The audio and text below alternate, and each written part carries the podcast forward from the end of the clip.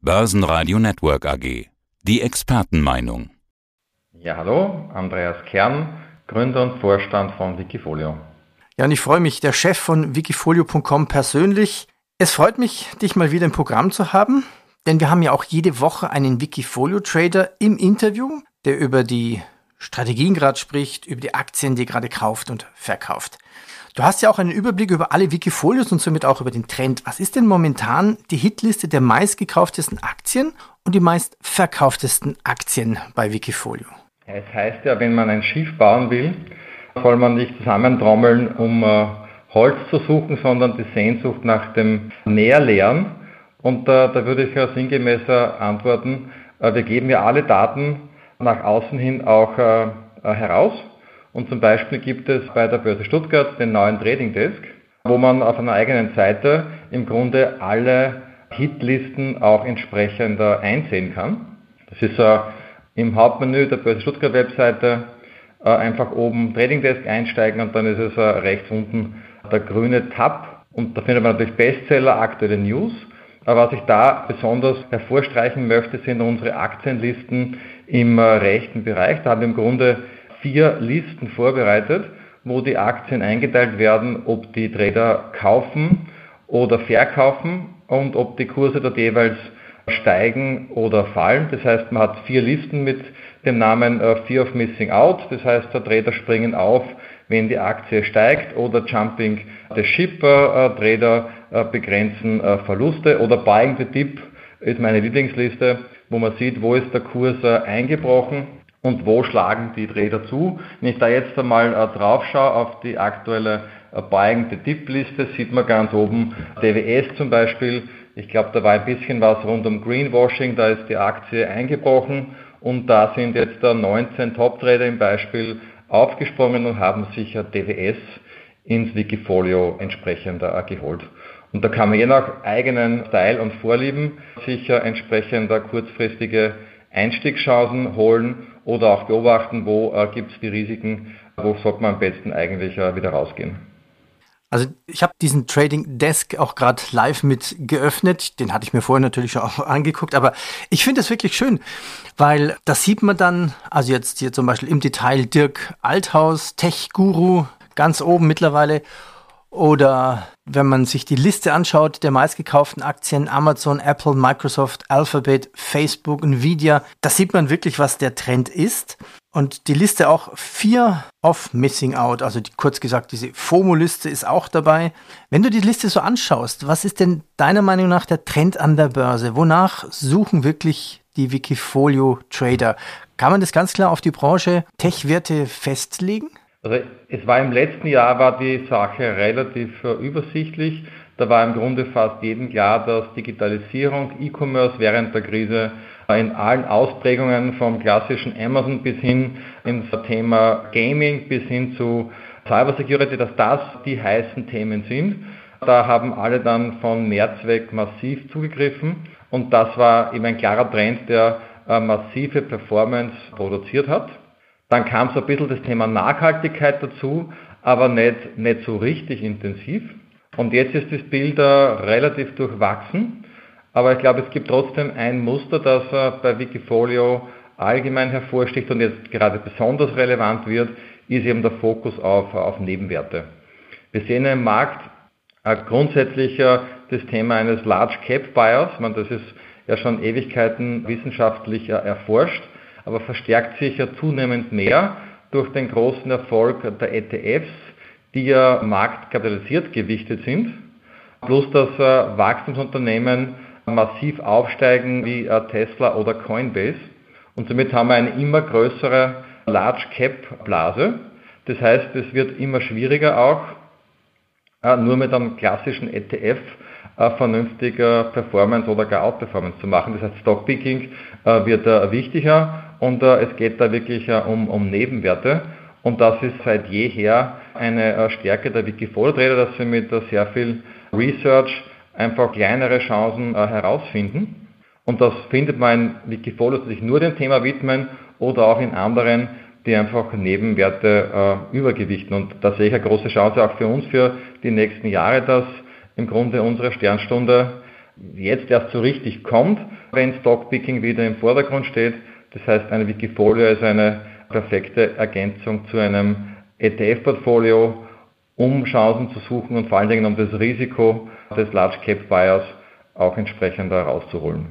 Also könnte man es sogar als ETF-Ersatz definieren, der sogar eben gemanagt wird von dem jeweiligen Wikifolio Trader?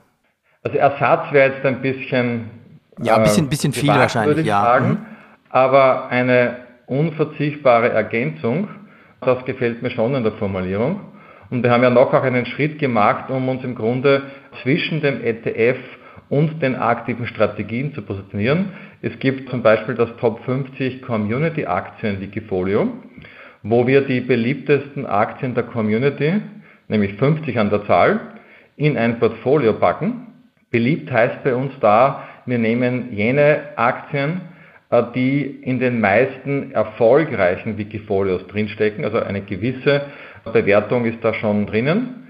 Und aus diesen 50 machen wir ein Portfolio, das gleichgewichtet ist, also nochmals ein Layer, um dem äh, Large Cap Buyers entgegenzuwirken. Das heißt, äh, jede Aktie bekommt dann zum Rebalancing, das quartalsweise stattfindet, 2% Gewichtung. Und man hat so eigentlich ein immer aktuelles Portfolio, was im Grunde nicht nur quasi eine Ersatz, äh, ein Ersatz sein kann für ein ETF, sondern im Grunde für ein ETF-Portfolio, äh, weil äh, das liefert im Augenblick, liefert das Nasdaq Performance, aber überwiegend mit breit gestreuten europäischen Aktien, also man hat im Grunde auch aktuelle Trendthemen entsprechend drinnen. Trotzdem bleibt es ein, ein eher passives Produkt und ist somit auch ein, ein sehr geeigneter Grundbaustein für, für ein Portfolio. Und wie oft gibt es da Rebalancing? Also das passiert äh, quartalsweise. Mhm. Ist äh, zuletzt letzte Woche passiert. Äh, ist natürlich genauso transparent wie alle anderen Wikifolios. Wäre auch äh, mein Tipp, mal äh, da in die äh, Bestände reinzuschauen. Ist in der Suche ganz einfach bei uns in der zweiten Zeile auffindbar. Da sieht man zum einen, was sind die 50 beliebtesten Werte. Und was ich mir auch immer anschaue, was sehr spannend ist, schauen wir die Gewichtung an, weil ich sehe dann sofort, wo wurde Geld verdient seit dem letzten Rebalancing. Das ist jetzt, nachdem das letzte Woche war, noch nicht so brutal spannend, aber nach ein paar Wochen sieht man ganz genau, wo wurde Geld gemacht, wo wurde Geld verloren, indem man schaut, was liegt über 2%, äh, dort wurde verdient, äh, was liegt drunter Dort wurde unterm Durchschnitt Rendite gemacht heißt oder gar ein, beim ein Verlust gemacht. Ja, heißt das beim Rebalancing wird wieder auf 2% ausgeglichen quasi? Genau, es werden zwei okay. Sachen äh, angesehen. Äh, ist die Aktie immer noch äh, beliebt auf der einen Seite? Auf der anderen Seite, äh, wie schaut es mit der Gewichtung aus? Wobei bei der Beliebtheit wir eine gewisse Toleranz drinnen haben, weil wir wollen jetzt nicht hektisch äh, umschichten.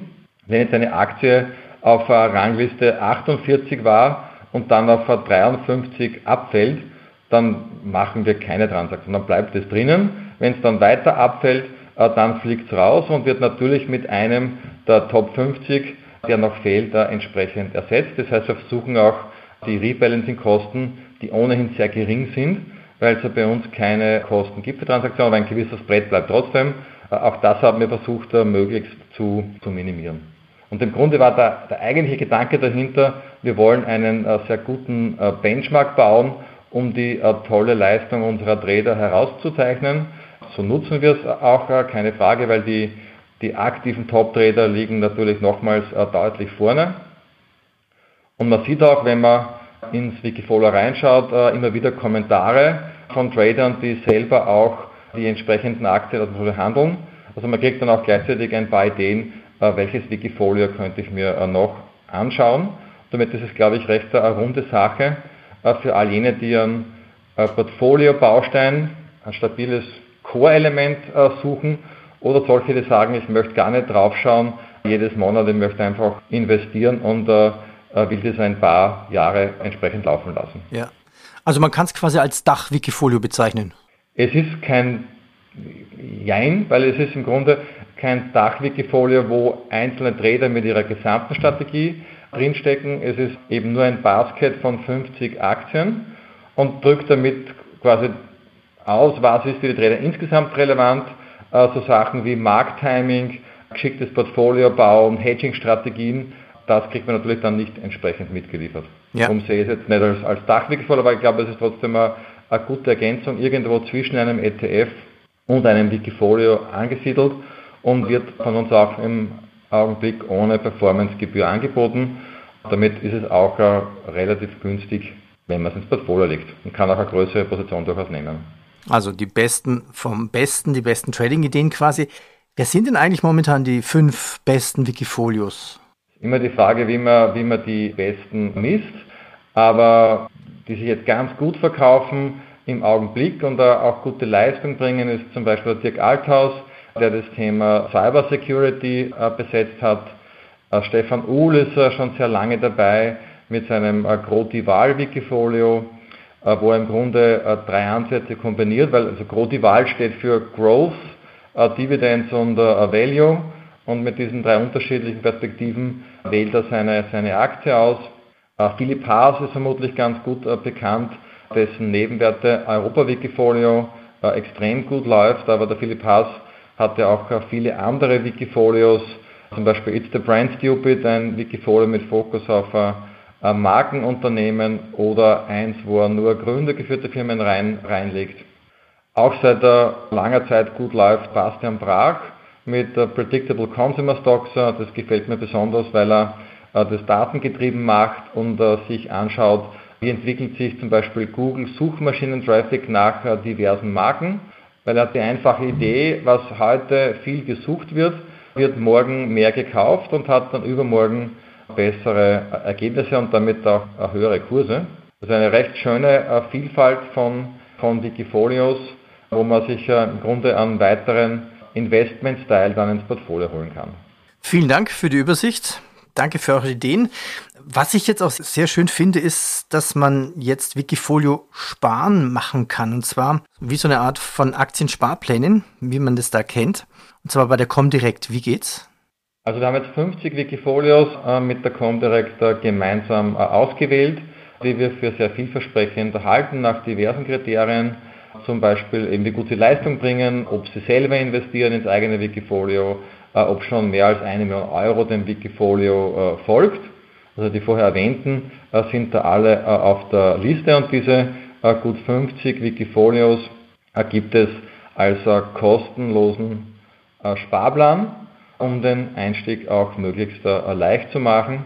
Mir gefällt das Thema besonders, weil es im Grunde drei Themen vereint, die für jeden Anleger wichtig sind, gerade auch für junge Leute.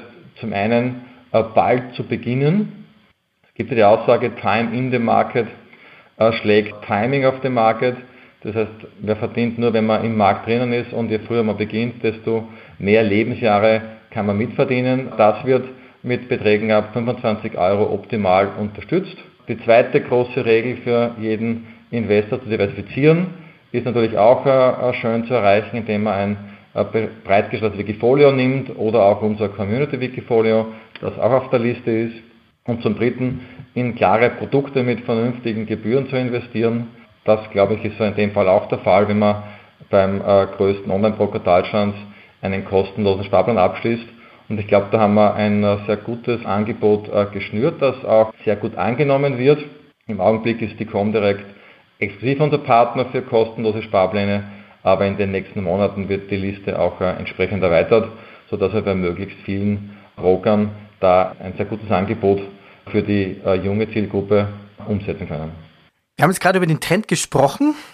Kann man auch, wahrscheinlich nicht, kann man auch feststellen, dass die Anleger schon über Inflation nachdenken bei Intrades? Also, ich glaube, unter den Tradern ist es kein so wildes Thema oder zumindest kein, kein neues Thema. Die Inflation wird im Augenblick äh, überall sehr breit diskutiert. Was ich sehr interessant finde, weil auch wenn aktuell die Inflation in Richtung 4% äh, geht, hat es ja einen großen arithmetischen Effekt, äh, weil ja im letzten Jahr die Inflation negativ war. Und damit ist es im Grunde ja nur eine Art der Gegenreaktion, die aus meiner Sicht auch bald sich wieder ein bisschen abschwächt. Und man sieht ja auch, dass die EZB die, die Zielvergabe geändert hat von etwas unter 2 auf um 2 herum. Und das ist im Grunde eine kleine andere Definition, aber zeigt schon ein bisschen einen anderen Zugang. Und ich glaube, wir haben jetzt da lange Zeit gehabt, wo wir schon ein Stück unter 2 waren. Dann waren wir kurz negativ äh, durch die Covid-Krise. Jetzt sind wir ein schönes Stück über 2 und ich glaube, das wird sich entweder wieder um 2 einpendeln oder etwas drüber liegen. Und egal wie man es rechnet, ob man es von 2019 wegrechnet und sagt, man nimmt das Inflationsziel von 2% pro Jahr und vergleicht mit dem jetzigen Stand, liegen wir darunter. Und wenn man 1990 beginnt und da 2% vorwärts rechnet, äh, liegen wir immer noch knapp drunter. Das heißt, von einem etwaigen Horrorszenario, wie auch manche Kryptoanleger schwärmen, sind wir noch äh, ganz, ganz weit weg. Und damit glaube ich, dass man jetzt nicht in Panik geraten muss. Andererseits, wenn es sich bei 2% einpendelt, äh, es werden wohl kaum die Zinsen schnell über 2% steigen. Das heißt, es ist trotzdem Bad News, weil auf 10 oder 20 Jahre gerechnet sind 2% Kaufkraftverlust pro Jahr natürlich schon äh, ein massives Problem. Und vielleicht sind jetzt gerade die Verwahrzinsen, die äh, wieder stärker kommen, genau der richtige Anstupser, damit die Leute das Richtige tun, nämlich mehr in Richtung Aktien zu shiften. Aufgrund aus meiner Sicht moderaten Teuerung, die aus Sicht zu erwarten ist, die für die Wirtschaft nicht brutal schädlich ist, ist der Aktienmarkt nicht gefährdet, sondern sogar das beste Vehikel, sich vor Inflation entsprechend zu schützen. Andreas, ich danke dir. Danke. Sehr, sehr gerne. Börsenradio Network AG. Das Börsenradio für Privatanleger.